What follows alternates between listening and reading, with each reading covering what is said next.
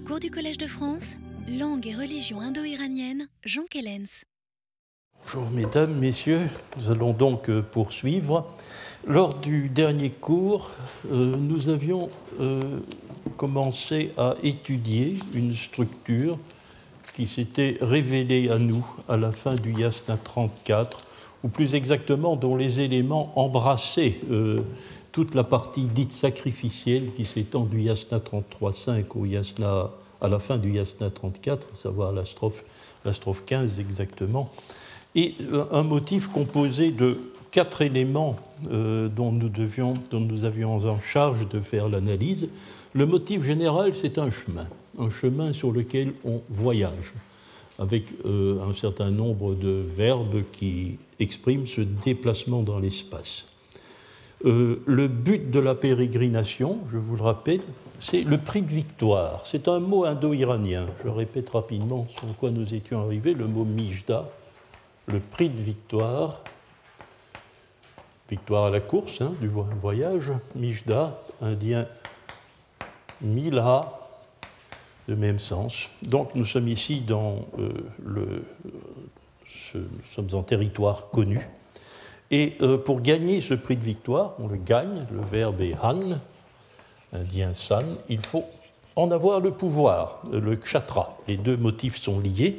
Et nous avions pu établir que deux, euh, que deux ensembles gathiques, plus exactement, euh, sur les quatre ou cinq que nous possédons, n'est-ce pas, montrent un glissement de leur strophe initiale du terme variria, ce qu'il faut choisir le kshatra qu'il faut choisir figure dans la strophe initiale, yasna 27-13 pour la première gata, yasna 51-1. Et ce même adjectif varia vient caractériser le mijda dans la strophe finale ou presque finale. C'est le cas au yasna 34-14 pour la unavairia et c'est le cas dans la formule conclusive 54-1 pour l'ensemble 51-53. Alors, le terme essentiel, celui qui nous a retenu, qui va nous retenir encore, pour tenter de définir ce dont il s'agit, c'est le mot daïna. Je vous ai rappelé qu'il s'agissait d'une des âmes humaines, avec euh, cette anecdote que nous raconte euh, le Hadoknas et que je vous ai rappelé. Et euh, je propose que nous établissions désormais notre analyse euh, sur l'interprétation de ce mot daina par la racine di, voir, et que nous y euh, reconnaissions, euh, quoique déformé par l'histoire de la transmission orale, un plus ancien dayana, puisque le mot est trisyllabique, comme nous le montre le maître gathique. Diana. C'est un nom en Anna, donc en principe euh, accentué sur la dernière syllabe, ce qui explique peut-être la contraction des deux premières syllabes. Donc c'est une capacité de voyance, capacité de voir ou euh, de se mouvoir par conséquent sur le chemin. Euh, cette capacité de vision présente des analogies avec l'aurore. L'aurore ou char en avestique, ou chas en védique.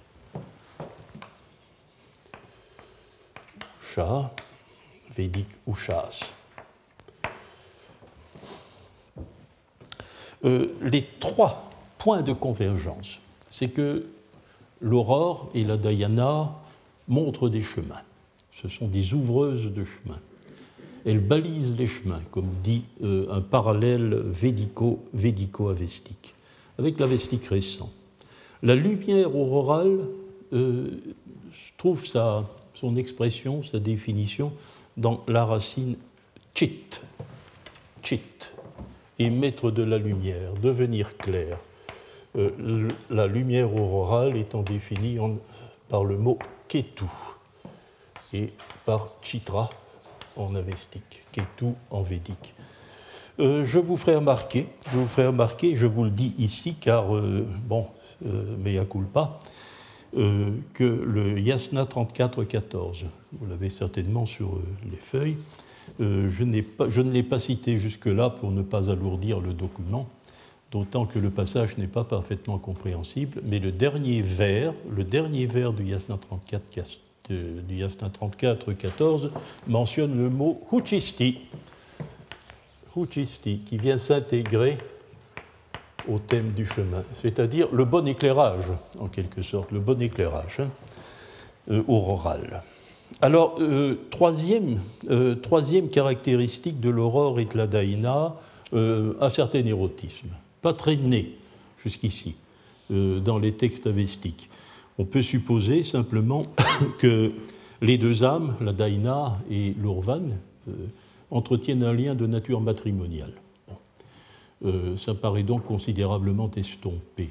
Et je vous ai fait remarquer que, sur la base d'un passage du Yasna 31-20, euh, que ce lien matrimonial entre les deux âmes, l'âme féminine Daina et l'âme masculine Urvan, euh, pointait, n'est-ce pas, dans ce texte à cause de la racine naïchat, à cause du verbe naïchat, la racine ni, conduire.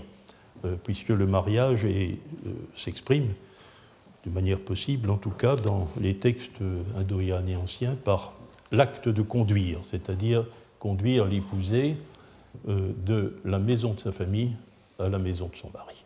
ni conduire veut dire épouser. Mais ici, avec renversement mythologique intéressant, puisque c'est la femme qui conduit, c'est la Daïna qui conduit l'Urvan. je ne peux pas vous en dire plus. Hein, c'est un renversement mythologique évident du thème commun, n'est-ce pas.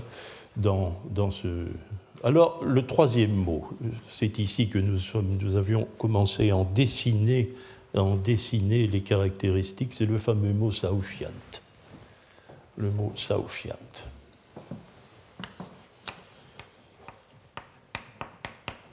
Récent, euh, c'est la, bon, les fonctions sacerdotales, vous savez, la fonction sociale, euh, la fonction sacrificielle, la fonction finale ou bien sacrée, c'est le prêtre dans sa fonction sacrée en tant qu'il s'inscrit dans la continuité sacrificielle qui un jour débouchera, sur la fin des temps et euh, la résurrection des morts, la résurrection des corps eux-mêmes. Or, ce mot, grammaticalement, est limpide c'est le, participe d'un thème de futur, saouchia, euh, d'un verbe sou qui signifie euh, gonfler. C'est un mot indo-iranien aussi, quoique nous n'ayons pas ce futur en védique. Donc euh, le saouchiant, c'est celui qui va gonfler. on peut suspecter que les autres dérivés, le gonflement, c'est un nom racine. Sous, nous observerons d'ailleurs c'est un dérivé hétéroclitique sava. représente l'indien Chavas.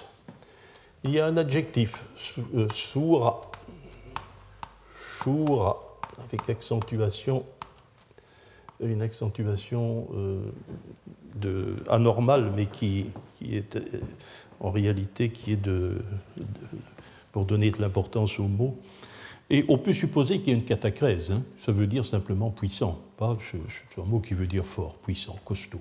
Hein. C'est utilisé en général pour Indra dans les textes védiques, etc.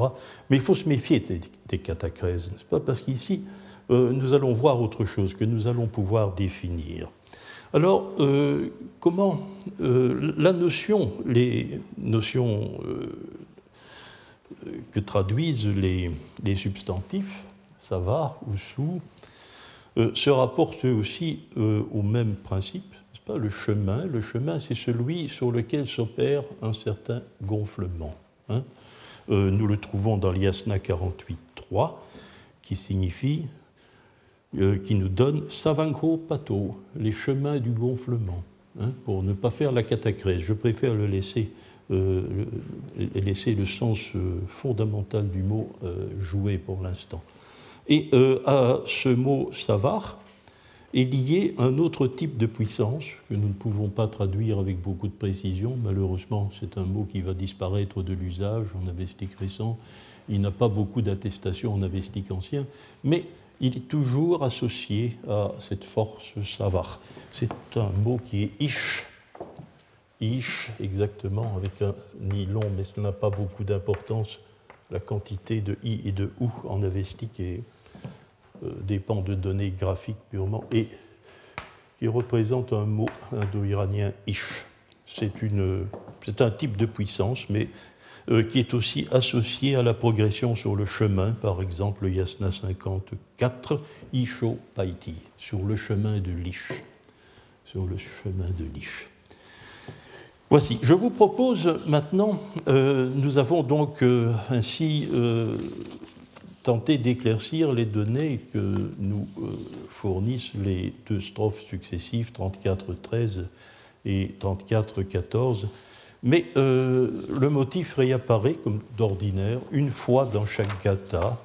Et euh, nous pouvons, euh, dans la deuxième gata, Yasna 46, Yasna 46 3, nous retrouvons ceci. Alors, quelles sont les, quelles sont les différences? Eh bien, dans cette gata, nous ne trouvons pas le nom du chemin. Il n'y a pas de chemin, mais il y a bel et bien un déplacement dans l'espace.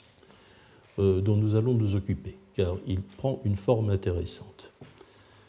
Euh, alors, il y a une absence, une absence certaine, c'est le mot Mijda. Mijda, euh, dans la Gata Ushtavaiti, la deuxième Gata, le mot Mijda est attesté deux fois, précède le Yasna 46.3, Yasna 44, 18 et 19, deux strophes consécutives. Il ne s'agit pas du prix de victoire, c'est l'autre sens c'est le salaire sacerdotal, ce qui est un sens possible aussi euh, pour le mot indien, prix de victoire ou le salaire sacerdotal. C'est ce que l'organisateur du sacrifice euh, paye au prêtre pour avoir officié. Hmm. Et c'est un rappel un peu menaçant d'ailleurs. Hein, euh, le, chantre des Gathas dans l'Yasna 44 rappelle qu'il faut le payer, qu'il doit recevoir son Mishta. Donc le Mijda est absent de la Gata Ushtavaiti, euh, sauf avec ce sens-là, l'autre versant. Hein. Alors, euh, le, le, mot Daina n'est pas directement attesté, mais je l'ai noté, n'est-ce pas C'est que la dernière strophe du Yasna 45 mentionne le mot Daina. Le mot Daina apparaît dans le Yasna 45, 11. Euh, ensuite, le Yasna 46-6-7 est une zone, ce que j'appelle une zone d'Aïna, c'est-à-dire un, ensemble de strophes où le mot d'Aïna est répété plusieurs fois. Euh, le mot devient extrêmement prégnant, extrêmement présent, il est répété. Nous ne savons pas à quoi ça correspond exactement, mais nous ne sommes pas très loin euh, du Yasna 46.3. Dans, dans la Gata Ushtavaiti, il y a en réalité deux zones d'Aïna. Yasna 44, 9 et 11, puis le Yasna 46, 6 et 7, alors que la Gata Hunavaiti, la première, n'a pas de zone d'Aïna. Le mot d'Aïna n'apparaît jamais que dans des strophes séparées.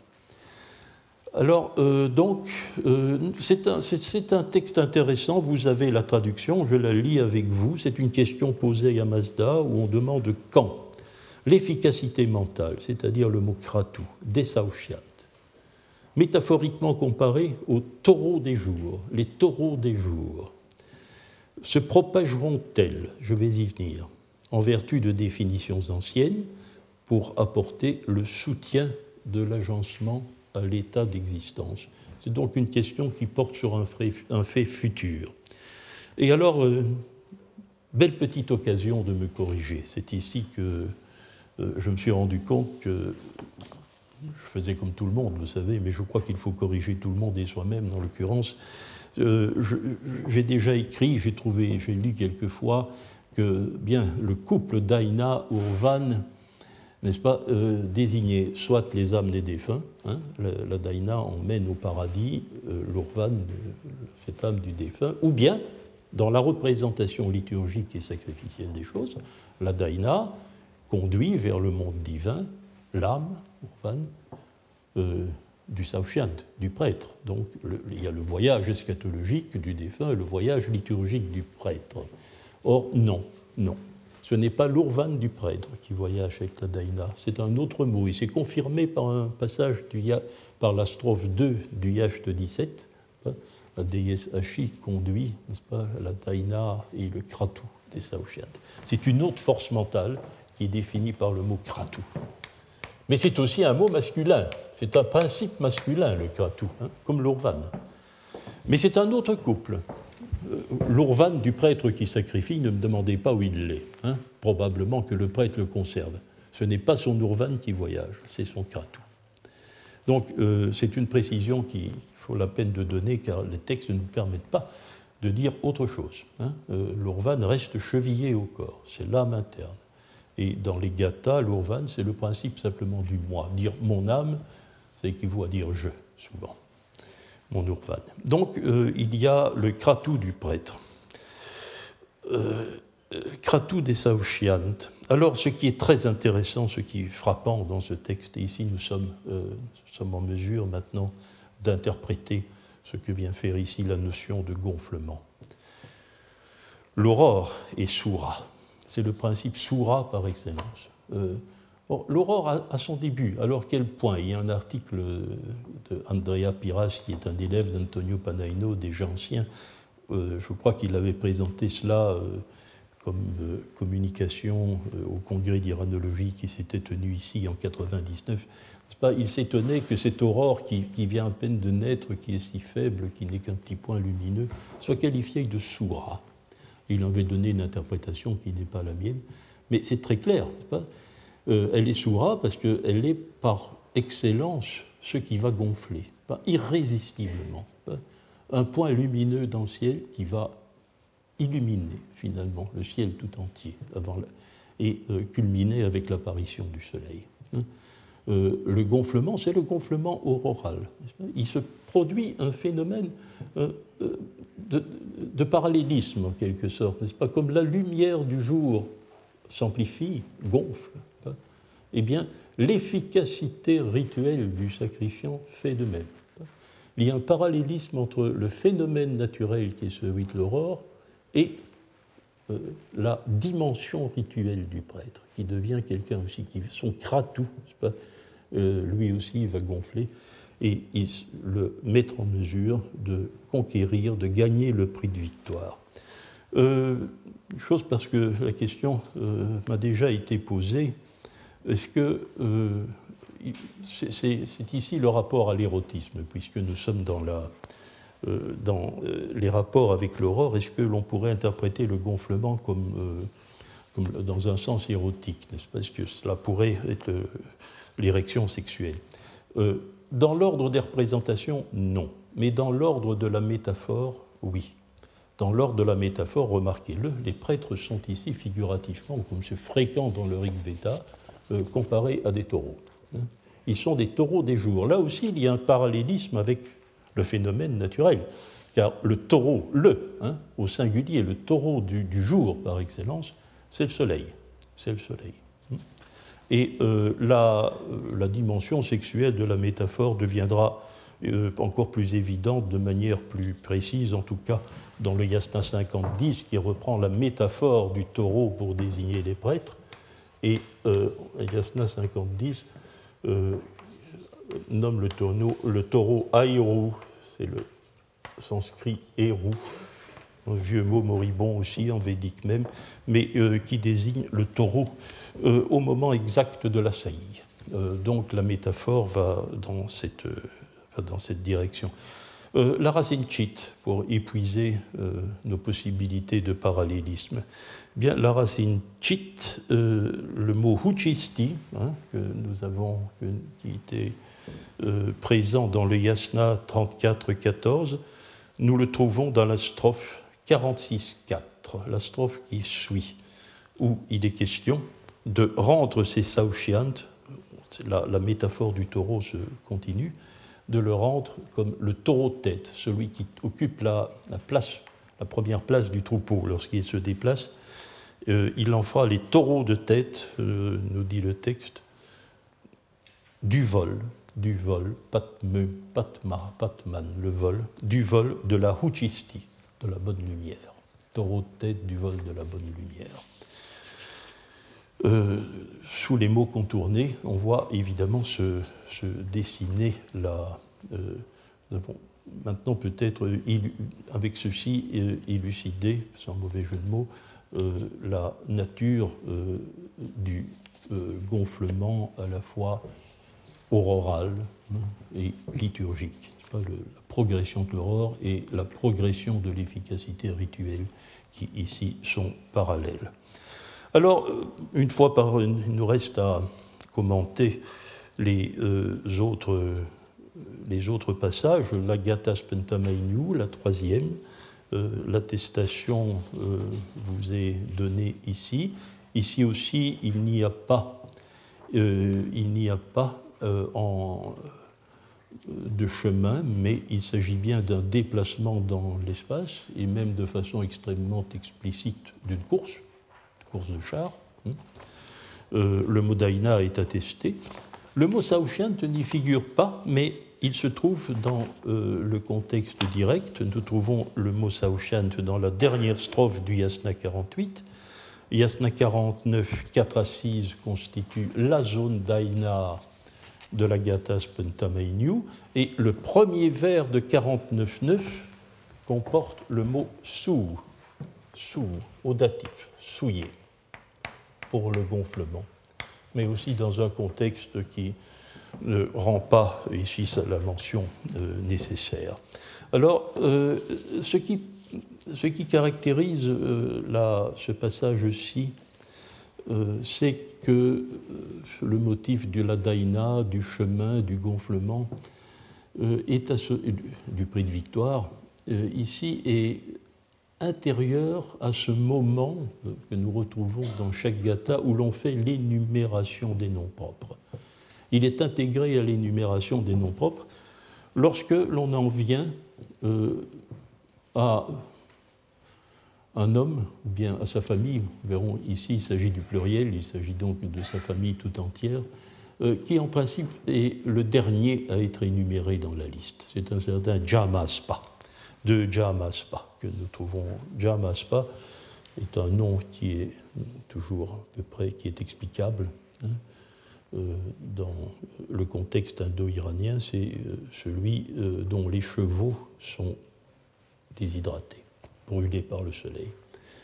Il est, comme le nom de Zarathustra, d'ailleurs, c'est un de ces noms euh, qui déprécie les propriétés de l'homme qui le porte. C'est, semble-t-il, un usage qui, paraît-il, euh, dans l'Inde d'aujourd'hui serait encore possible, disait Paul Tim.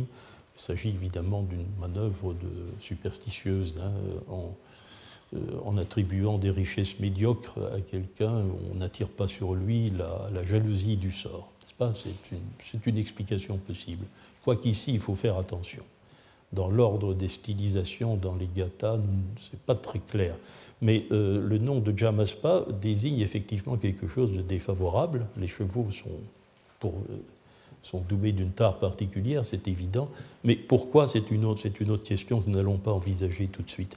Alors, cette énumération des noms propres euh, fait intervenir, nous allons voir aussi pour la dernière gata, fait intervenir euh, deux notions que nous ne comprenons pas bien. Deux notions que nous ne comprenons pas bien pour deux raisons. D'abord parce que leur étymologie n'est pas évidente, indo-iranienne.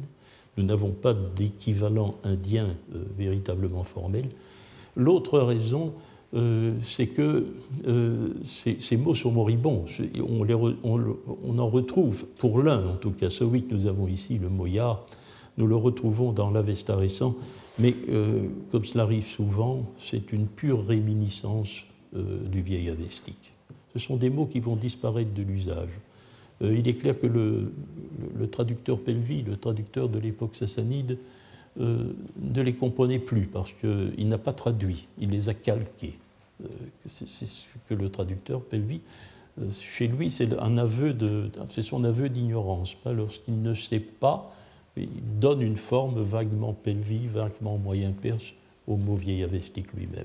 Ces deux termes sont ya. Dans les textes vieil avestiques, commodément, Pirard et moi, c'était commode, mais je ne suis pas sûr que ce soit juste. Nous avons pensé que c'était le terme qui désignait l'énumération des noms propres elles-mêmes comme genre rhétorique, comme moment récitatif. Le ya, c'est l'interpellation des, des hommes. Hein par leur nom. Je ne suis pas sûr que ce soit ça, j'en suis plus sûr du tout. Et l'autre mot, c'est maga. C'est maga. Euh, ce sont, sont, des mots rituels, oui, d'une certaine manière, mais on ne peut pas les ranger avec Yasna, avec Varma, etc., comme nous avons vu au début de cette série de cours. Euh, ce sont deux mots qui sont indissolublement liés à l'énumération des noms propres. Euh, pour savoir d'ailleurs qui sont les hommes dont le nom est ainsi mentionné, il serait presque, je pense, je pense qu'il serait nécessaire de savoir ce que signifient ces mots. Pour l'instant, je ne le sais pas. Euh, je ne sais pas comment résoudre, cette question, nous verrons. Mais en tout cas, euh, nous l'avons ici au locatif. Euh, le mot Jamaspa, le nom, le nom de l'homme est ici au pluriel, ce qui signifie que ça désigne son cercle familial. Hein, lorsque les Jamaspa, au moment du Ya, je n'ai pas traduit, attellent leur Daïna, ils ont leur Daïna, ils l'attellent à l'équipage de l'agencement? Il y a donc bien on attelle, on, met les chevaux au, char euh, pour gagner la course au Mishta, donc au prix de victoire. Ici, le voyage liturgique est assimilé à une course de char que l'on va gagner et qui va nous valoir le Mishda. La quatrième gata, la Vurukshatra, le Yasna 51, euh, je, je ne l'ai pas donné je, voudrais, il y a, peut-être, nous n'apprendrons rien de plus avec le Yasna 51, 15 et 17. On trouve dans la même configuration, sur trois strophes, la mention du Mishda, le prix de victoire, la notion de gonflement, pas de Saouchiant, hein, gonflement avec le terme Sava. Le chemin, ici, oui, le, nom du chemin est mentionné. Il s'agit bien de faire un chemin, Pat. Et euh, la Daïna, elle aussi. Euh, cette configuration à quatre éléments euh, euh, est ici aussi intégrée à l'énumération des noms propres. Et alors que dans le yasna, l'agatas pentamainu, il n'était pas fait mention de la lumière, on trouve à la strophe 15 et à la strophe 18 du yasna 51 une attestation, deux attestations du mot chisti. Chisti donc un dérivé de chit. Euh, alors, je voudrais faire ici une remarque. Euh, le mot sava est attesté. Le mot saoshiant n'est pas attesté dans le Yasna 51. Ceux d'entre vous qui assistent au séminaire euh, savent que j'ai fait l'hypothèse, au début c'était une hypothèse un peu prématuré d'une certaine façon, mais tout de même, c'est une piste euh, à laquelle il faut penser, que le Yasna 51, par un certain nombre de ses aspects, est plus proche euh, du Yasna Haptankaiti que les autres gathas. Or là, c'est une remarque que je voudrais vous faire parce qu'elle me semble intéressante, c'est que euh, le gonflement, euh, le gonflement qu'il soit eschatologique, naturel, ou, euh, ou liturgique n'est pas là, absent. Cette famille de mots, ces dérivés de la racine sou, sont absents du yasna haptankaiti. Le yasna haptankaiti ne les mentionne jamais. Et même nous avons bien sûr une, euh, une mention de sou, mais à la védique. Les Ameshaspenta, puisqu'ils sont mentionnés dans le Yasna Haptankaiti, sont, comme on pourrait le dire d'un dieu védique, Zavano sous. Ils gonflent, ils deviennent forts par la libation. malheureusement, il y a deux mots, zavana. L'un signifie la libation, l'autre signifie l'invocation, de toute façon un élément rituel, mais cet, élément rituel donne de la force au Dieu. Ce n'est pas du tout la même représentation complexe. Nous sommes ici carrément dans la catacrèse à la védique. C'est une caractéristique, je crois, essentielle du yasna haptankaiti. Par contre, je vous inviterai, je vais tout de même mentionner euh, le yasna 41, c'est à la suite du yasna 34-14, il nous apprend tout de même quelque chose d'intéressant. Ici, nous trouvons mention du Mishda et de la Daïna. Euh, Mishda Mavaitim Fradadata Dainabio Mazda Ahura le Mijda, le prix de victoire digne de moi, Mavaitya, que tu as institué, Frada Data, pour les Daina, pour les Daina ou Ahura. Donc ici, nous voyons la combinaison de deux, de deux éléments de notre présentation. Alors je voudrais, euh, euh, je ne sais pas si quelqu'un parmi vous va réagir. Il y a quand même quelque chose de frappant dans cette strophe. Si on, vous vous souvenez des caractéristiques du Yasna Haptankaiti, de ce qu'il différencie des Gathas. C'est la seule fois de tout le Yasna Haptankaiti que nous avons un terme qui se rapporte à la première personne du singulier. La seule fois. Le Yasna Haptankaiti est toujours rédigé à la première personne du pluriel. Toujours. Pas contrairement au Gatha qui oscille entre les deux nombres. Eh bien voilà. C'est au moment où l'on évoque le Mijda au moment où l'on évoque les daïna, des sacrifiants, bien entendu, qu'un élément de première personne surgit, un élément de première personne du singulier. Euh, ce sont des éléments qu'on ne peut jamais attribuer au hasard dans la rhétorique subtile de l'indo-iranien ancien. Ici, certainement, c'est le prêtre en exercice qui s'attribue à titre individuel la victoire sacrificielle hein, que nous trouvons ici. Bon, alors, euh, la dernière gata, elle est extrêmement complexe. Elle représente, ces neuf strophes euh, ne représentent qu'une vaste énumération des noms propres avec, euh, des avec des considérations très particulières.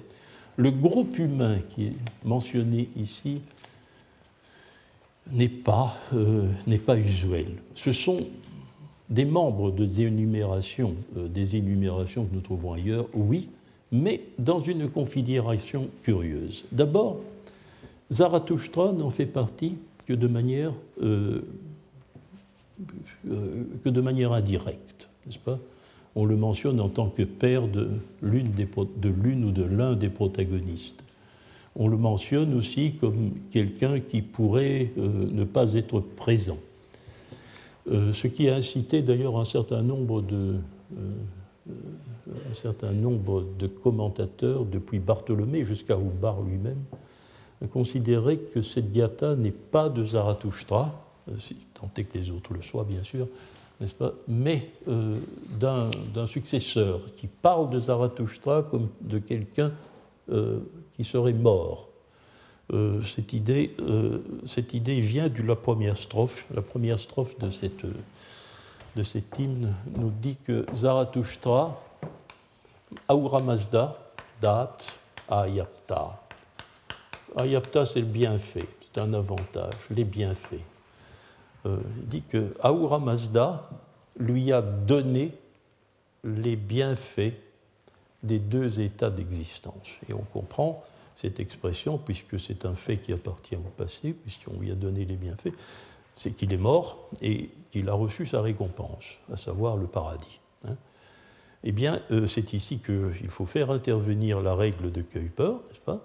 Euh, Ce mot date n'est pas monosyllabique. Il ne s'agit donc pas de la forme d'injonctif qui serait loisible de traduire par un passé, mais le maître l'indique clairement, le mot est dissyllabique. Euh, donc il fallait, à l'époque de la composition du texte, prendre deux syllabes, c'est un subjonctif, donc un futur, donc un futur. Il n'est pas question d'un acte passé, euh, mais on lui donnera les bienfaits. Euh, il n'y a aucune raison de considérer par conséquent que Zarathustra appartient au passé. Il est dans cette gata, pas plus que dans les autres. Hein. alors la tradition, qui d'ailleurs se fonde pour cela euh, la tradition moyen-perse, qui se, et ça a été repris d'une manière générale par la tradition savante, euh, considère que ce texte a été rédigé pour une cérémonie de mariage. Pour une cérémonie de mariage. dit le commentateur moyen-perse. La mariée serait la fille de, euh, de, de Zarathustra. Et l'époux, étrangement, curieusement, celui qui n'est pas nommé, c'est-à-dire le Jamaspa, dont la famille apparaît au Yasna 49.9. Euh, alors, le groupe humain, eh bien, vous l'avez dans la strophe 2, nous allons la lire. Euh, j'ai reproduit ici quelque chose dont j'ai douté à un moment donné, mais je vais donner une explication, euh, une, hypothèse qui nous a valu quasi des injures à Pirard et à moi, parce que nous faisions de Vishtas pas le fils de Zarathustra. Je ne sais pas si c'est vrai. Et puis je ne sais pas si ça ne tient pas non plus à la situation. Euh, mais nous avons appliqué aveuglément nos principes, à savoir appliquer la structure euh, des particules de coordination telles que Jared Klein les avait analysées pour le Védique. Nous avons une, énumération à trois termes. Il y a un homme qui s'appelle Vishtaspa et qui est doué de la capacité de la, du titre de Kavi, hein, porte le Cha. Ensuite, nous avons en tout cas, portant aussi Cha, un homme qui s'appelle Frashaushtra et qui est en principe le frère de Jamaspa.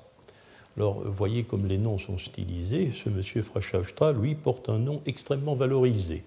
C'est celui dont les chameaux sont euh, ses voeux, comme nous avons traduit. Pas? Ces, chameaux sont en bonne santé, ce qui les oppose aux chameaux vieillissants de Zarathustra et aux chevaux desséchés de son frère Jamaspa. Euh, alors, euh, nous avons deux particules de coordination. Est-il possible que nous ayons ici trois personnes? L'une, centrale, entre les virgules, étant désignée non pas par son nom, mais par son appartenance familiale et clanique. Zarathoustri, fils de Zarathustra, Spitama, du clan Spitama. Euh, curieuse pratique de ne pas citer un nom. Euh, nous, avons trois, nous aurions donc, selon la tradition savante, euh, trois personnes ici énumérées. Trois personnes énumérées, donc une personne A, une personne B et une personne C. Alors pourquoi avons-nous considéré que Zarathoustri et Spitamo se rapportaient à Vishtaspa? Eh bien, en principe, parce que la configuration des particules de coordination, lorsqu'il y a trois termes, n'est jamais celle-là. Jamais. Ça n'existe pas, comme Klein l'a démontré pour le Védique. Vous pouvez remuer aussi toute la littérature avestique, vous ne trouverez jamais une répartition comme cela des particules de coordination. Ou bien le premier terme, la porte, est lui seul, ou bien le dernier terme est lui seul, ou bien les deux derniers et eux seuls, ou bien les deux premiers et eux seuls, ou bien tous. Ça, ce sont les possibilités. Et celle-là, non. Alors, euh, il faut nous excuser, nous avons appliqué à la lettre aveuglément euh, la règle syntaxique pas dans la mesure où nous voulions faire un travail qui était essentiellement expérimental. Euh, nous ne voulions pas faire des, hypothèses qui devaient tenter de rétablir une réalité présumée par une entorse à la grammaire. Hein. nous avons donc donné ceci. Je ferai remarquer d'ailleurs que euh, ce monsieur Vishtaspa, euh, le nom de son père est extrêmement fluctuant dans la tradition masdéenne. Il s'appelle Loras, selon les textes moyens perses, et le Chanamé. Il s'appelle Orvataspa, ce qui est très intéressant, c'est aussi une épithète solaire dans l'Avesta récent. Il n'y a pas de raison que son père ne porte pas aussi un autre nom en vieil avestique. C'est le cas de Zarathustra lui-même. Hein. Son père s'appelle Purushaspa dans l'Avesta récent. Or, ici, c'est très clairement, le, nom est cité ici, Haichataspa. Ce qui est intéressant d'ailleurs, c'est que Purushaspa et Haichataspa sont synonymes. Ça, désigne une euh, couleur de la robe des chevaux suis pas spécialiste en hippologie et je ne sais pas ce que veut dire euh, exactement ce que représente un cheval euh, qui, qui, qui, a des taches, hein, car c'est cela que ça veut dire. Pommelé peut-être bon. euh, bien, alors nous, euh, nous pouvons voir ce qui se passe. Il s'agit donc de Vishtaspa, de Frashaustra, et il se trouve euh, sur un chemin, les droits, Aura donne les droits chemins du don, du don euh, liturgique, les chemins directs du don, à la Daina, qui est celle du Saushyant. Voici donc notre, euh, notre thème du chemin, et nous trouvons le mot Daina et le Saushyant. La strophe suivante. Apparition d'une femme qui est définie le clan des Spitama, donc les descendants de Haichataspa, celui dont les chevaux sont tachés, et qui est la plus jeune fille de Zarathustra. On lui demande par un impératif, Temchatu, de se tenir immobile. Elle s'appelle Puruchista. Oui. C'est la racine chit, hein, la racine chit. C'est donc le, nom, nous sommes dans le contexte, le contexte oral. Donc là, il faut prendre, si nous prenons les choses, parce que si nous prenons les choses avec Chista, seul est un des autres noms de la Daina, non, la, manière la plus simple, la, plus simple simplement de, comprendre le nom de Poruchista, euh, ça veut dire qui illumine ou qui est remarqué, chista, adjectif passé passif, euh, par beaucoup. Ça peut vouloir dire, si on interprète un peu la séduisante, hein, on la remarque quand elle passe, ça peut vouloir dire ça. Euh, mais dans, ce contexte-ci, faisant attention aussi aux catacrèses, nous sommes dans le contexte auroral. Hein, la lumière, la Daina est là, et Poruchista, curieusement, porte un nom qui nous fait appel à la capacité de vision. Et puis le, texte se développe. Euh, la strophe 5 montre que nous sommes effectivement en contexte matrimonial. Il est question de mener le chariot de noces, porte un nom particulier que Humbar a très bien, euh, restitué, Varia, hein, c'est-à-dire le, char sur le, chariot sur lequel euh, on conduit l'épousé on trouve la, euh, la, racine vade, c'est l'autre racine conduire, celle qui se réfère à la, au déménagement de l'épouse depuis sa famille jusqu'à celle de son mari. Hein. Et puis la strophe 53.7, je, que j'ai retraduit, que j'ai retraduit, c'est celui-ci, pour vous, il y aura Mijda, voilà la notion de Mijda qui intervient. Il y aura Mijda de ce bienfait. Le mot maga, le mot maga est là. Tant que le pénis sera très confiant en allant et venant au profond des deux cuisses, là où la fougue du trompeur a peine perdue. Et puis, un jeu de mots volontaires. Euh, magum te visayata signifie, si nous nous référons à un sens de maga, comme piquer le trou. Ou bien, euh, si nous prenons un autre sens de maga, inciter le bienfait. Euh, que le jeu de mots soit volontaire, c'est évident, hein, car il y a deux mots maga. Le premier maga, quelque chose de très concret, c'est un, nom masculin, c'est un trou.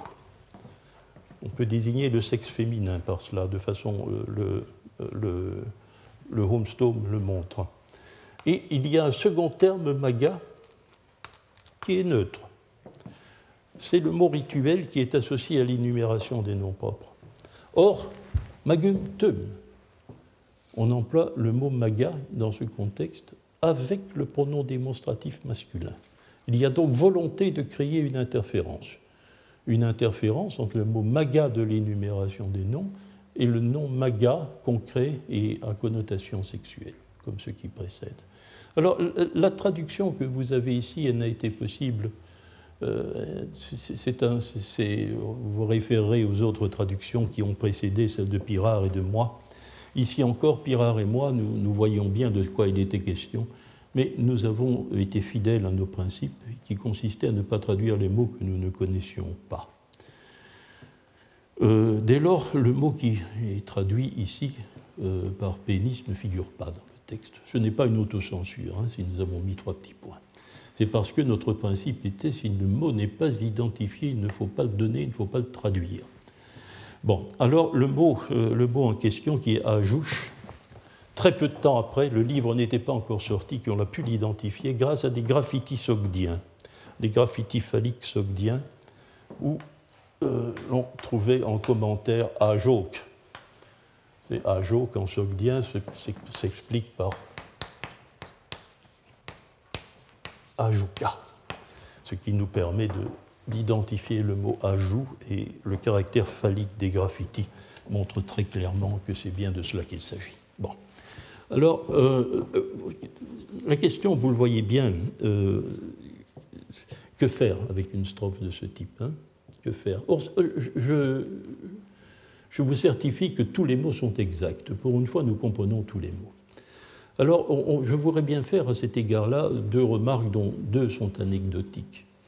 Euh, c'est tout de même que nous avons, semble-t-il, affaire à une situation extrêmement concrète. Remarquez combien le caractère détourné de l'expression euh, nous, euh, empêche de bien savoir, de bien comprendre immédiatement de quoi il est question. C'est toujours comme cela. Et c'est de cela pour toutes les situations dans les gathas, pas?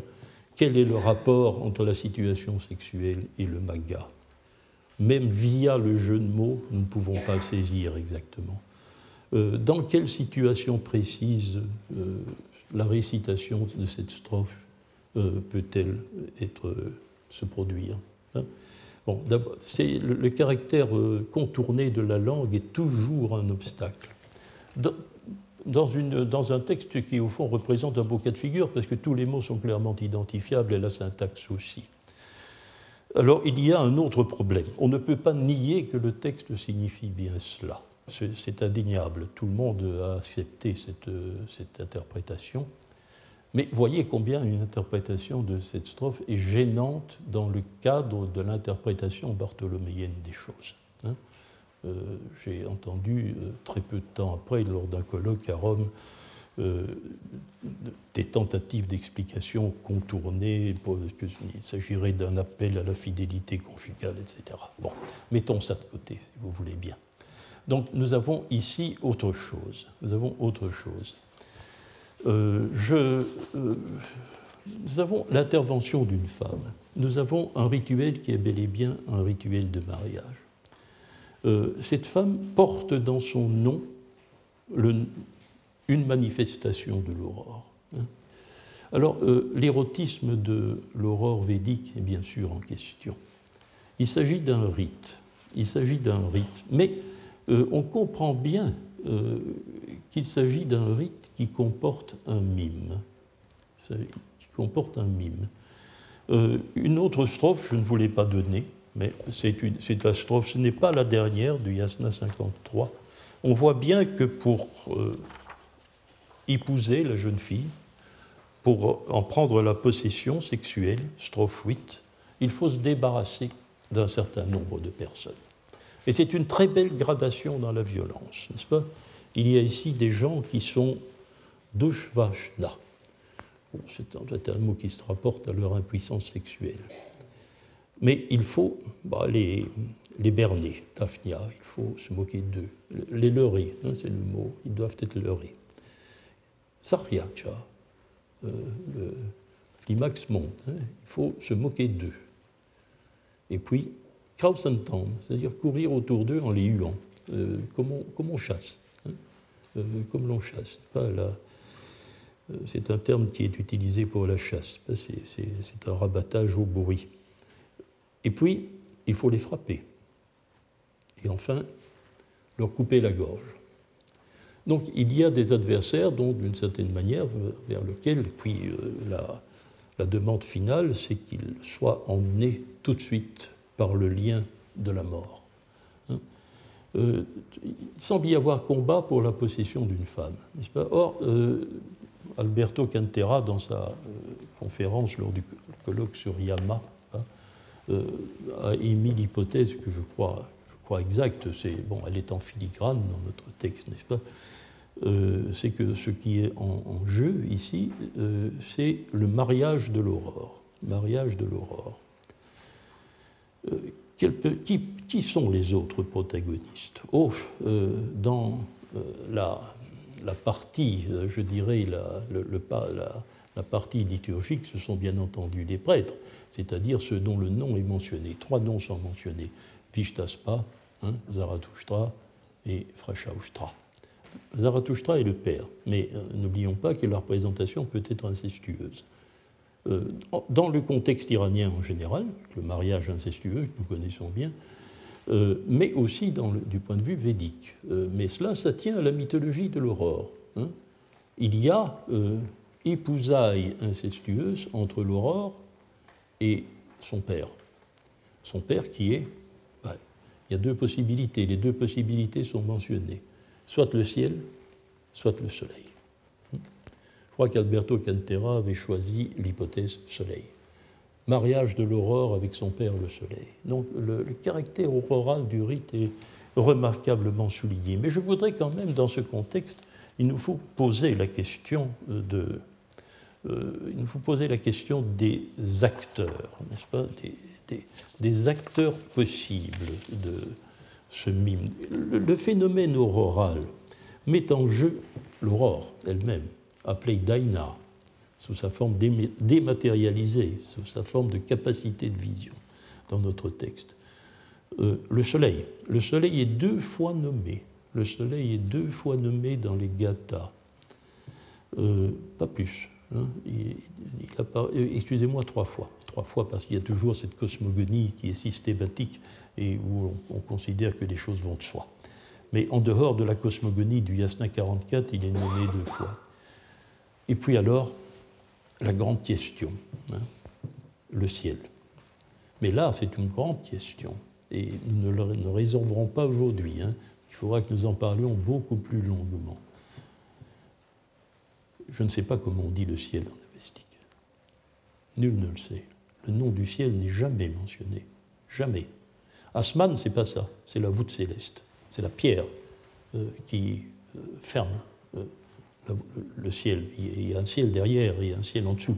Il y a un ciel humain sous la voûte et un ciel divin au-dessus de la voûte.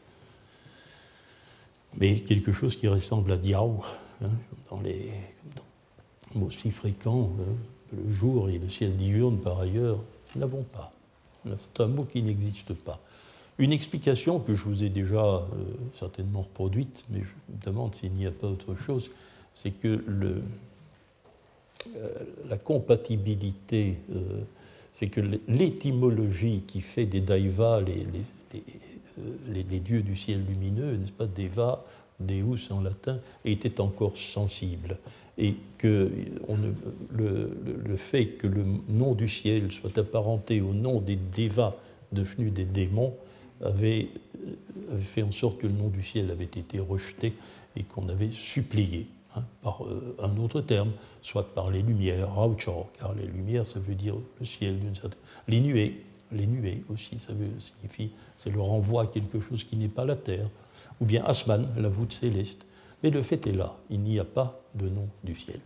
Alors, vous voyez où je veux en venir. Je ne vais pas, vais pas être cachotier, je ne vais pas en faire la démonstration aujourd'hui, mais le ciel, c'est Mazda, bien sûr. C'est Mazda. Mais Mazda est le ciel comme la Daina et l'aurore, hein. euh, c'est-à-dire sous forme dématérialisée. C'est le nom de sa forme Mainyava, de la forme mentale du ciel, comme la Daina est la forme mentale de l'aurore. Alors, euh, Mazda est peut-être ici, euh, ou, le, le, soleil qui, n'est pas nommé dans la strophe, euh, il s'agit peut-être de l'époux. Hein, il s'agit peut-être de l'époux. Alors, si vous le voulez bien, nous allons poser la question de cette. Pour être complet, pour en terminer avec l'eschatologie aujourd'hui, qu'attend-on du sacrifice? En quoi, en quoi consiste le Mijda? Eh bien, euh, continuez dans votre, votre exemplier, je vous en prie, euh, nous verrons que chaque gata qui comporte plusieurs Haïti euh, se termine par une demande. C'est une demande parce qu'il s'agit de formes impératives.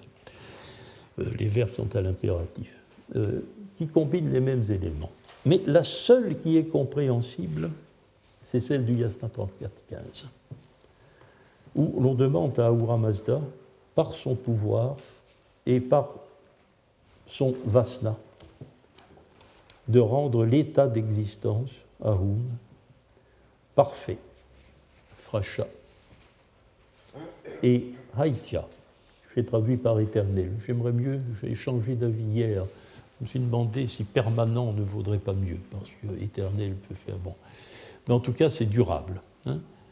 Or, c'est dans le cadre de l'existence matérielle que cette demande est faite. Euh, il s'agit de rendre notre état parfait et euh, durable, c'est-à-dire sous nos deux formes, alors que le monde matériel a fait son apparition dans le Yasna 34 et 35.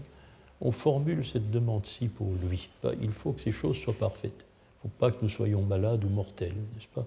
Il faut que notre état d'existence soit parfait et qu'il dure. Et pour l'éternité de préférence. Le problème, c'est que la formule euh, du Yasna 46-19 et celle du Yasna 50-11, qui termine les deux autres gathas polyhatiques, euh, soit extrêmement alambiquée. Euh, la traduction que vous avez là, elle est, indicative. C'est la traduction des textes vieillavestiques d'il y a 20 ans que Pirard et moi en avons donné mais il y a de gros problèmes, parce que le mot ahou fait défaut, sauf, euh, dans un lien de dépendance syntaxique qui ne permet pas d'en faire l'objet de la demande, hein, euh, dans l'IASTA 5011. Alors, euh, vous voyez qu'il y a une ellipse, nous avons entre parenthèses restauré le mot acte, ce qui est plausible, car la restauration se base euh, se base sur l'existence d'un objet interne. C'est une, une, démarche, une hypothèse tout à fait recevable. Euh, cultuel, c'est ce que je traduis maintenant par permanent. Hein. Alors, le mot plantureux n'est pas très heureux pour tirfracha, c'est ce que je traduirais par parfait. Mais on ne sait pas effectivement très bien. On voit bien qu'il y a des éléments parallèles, mais il est très difficile de faire correspondre. Alors, pour, pour notre but aujourd'hui, euh, je vous en prie, euh, ne tenez compte que du Yasna 34.15 où nous ne sommes pas, nous ne sommes pas franchement, euh, nous ne sommes pas tenus par, par trop d'incertitudes grammaticales. le Mijda, c'est ça. rendre l'état d'existence parfait, d'une part, fracha, et d'autre part, permanent. Permanent, haïtien. alors, est-ce que cela s'inscrit dans une visée qui est celle, serait celle de l'Avesta récent, euh, l'histoire cosmique, un dernier sacrifice qui réussit enfin de manière non plus symbolique, mais de manière effective, et qui débouche sur la résurrection des corps? Pouvons pas le dire. Hein. N'oublions pas que le tout dernier, sacrifiant, le dernier Saoshyant, fils posthume de Zarathustra, s'appelle Astvat Eureta. Eureta, c'est une forme curieusement non déformée qui représente Asha. Hein, on y reconnaît encore le Heurta védique. Celui dont le Heurta, celui dont l'achat, celui dont l'agencement est Astvant, est au-dessus. Or, ce mot est tiré des Gathas. Ce personnage et son nom euh, proviennent euh, d'une strophe gathique. Je vous la donne. C'est euh, la dernière strophe du Yasna 43. Le Yasna 43, premier chapitre de la deuxième Gatha, est dicté et marqué par un refrain. Quelqu'un qui parle à la première personne dit Je pense, Munki, Oawa Mazda, que tu es spenta, que tu es bénéfique, que tu es bienfaisant, que tu es faste. La personne qui parle est très clairement, ici à la première personne, Zarathustra. Bon, il donne un avis sur Ahura Mazda. Il dit euh, Je pense que tu es Spenta. Et puis vient la conclusion, la toute dernière strophe, où le nom de Zarathustra passe cette fois à la troisième personne, et on nous dit que Zarathustra a choisi Vernte, au Ahura Mazda. Ce Manu, voilà le mot Manu. Euh, manu, c'est la racine man, pensez. Or, euh, c'est intéressant ici parce qu'on voit bien que ça correspond au je pense que du refrain, n'est-ce pas? C'est pour ça que j'ai traduit par avis, traduit Manu par avis. Il a choisi la vie que tu es spenishta, que tu es très bienfaisant. Et alors on passe une série de souhaits après cette conclusion. Puisse l'agencement osseux, voilà notre nom d'Asvatorta, mais les deux termes sont séparés, puisse l'agencement osseux être puissant par son ushtana, donc par son âme Ushtana, par l'âme qui provoque la mobilité, et qui est mortelle, qui appartient donc au corps matériel. Puisse Armaïti, la juste pensée, une autre divinité, se trouver dans un lieu où s'exerce un pouvoir, c'est un locatif, dans un lieu où s'exerce le pouvoir, Koenderso, voilà une de nos deux attestations du nom du soleil, un lieu où l'on voit le soleil. Un lieu où l'on voit le soleil. Puisse-t-elle, cette terre, cette Aramaïti, c'est la terre aussi parfois, hein, nous sommes bien dans le contexte du monde matériel cette fois, hein, euh, puisse-t-elle, par la bonne pensée et par les actes, Shautanaïch, euh, lui donner le mouvement, lui donner un mouvement, Hachim, pour traduire aussi en interprétant le mot de la manière la plus faible pour le mot agir. Voilà de quoi il est question. Hein. le moins que l'on puisse dire, c'est que l'on voit que c'est ici, cette notion d'agencement osseux ne s'inscrit pas du tout dans un contexte d'histoire cosmique. L'histoire cosmique, l'eschatologie collective, nous ne la trouvons pas dans les gathas, que ce soit un rite euh, qui euh, permette euh, d'arriver à un résultat escompté dans quelles conditions, c'est trop rapide, nous ne le savons pas. Nous pouvons seulement en prendre une faible connaissance par les deux derniers vers de trois gathas. Hein, rendre l'état parfait et permanent. Selon quelle procédure Au bout d'une histoire ou non Un jour peut-être, je ne sais pas. Euh, c'est certainement euh, une... Je, ne veux pas ici dire de manière extrêmement péremptoire il n'y a pas d'eschatologie collective dans les gathas. Je ne peux pas vous dire ça. Je, dirais qu'elle est inaccessible à nos, connaissances.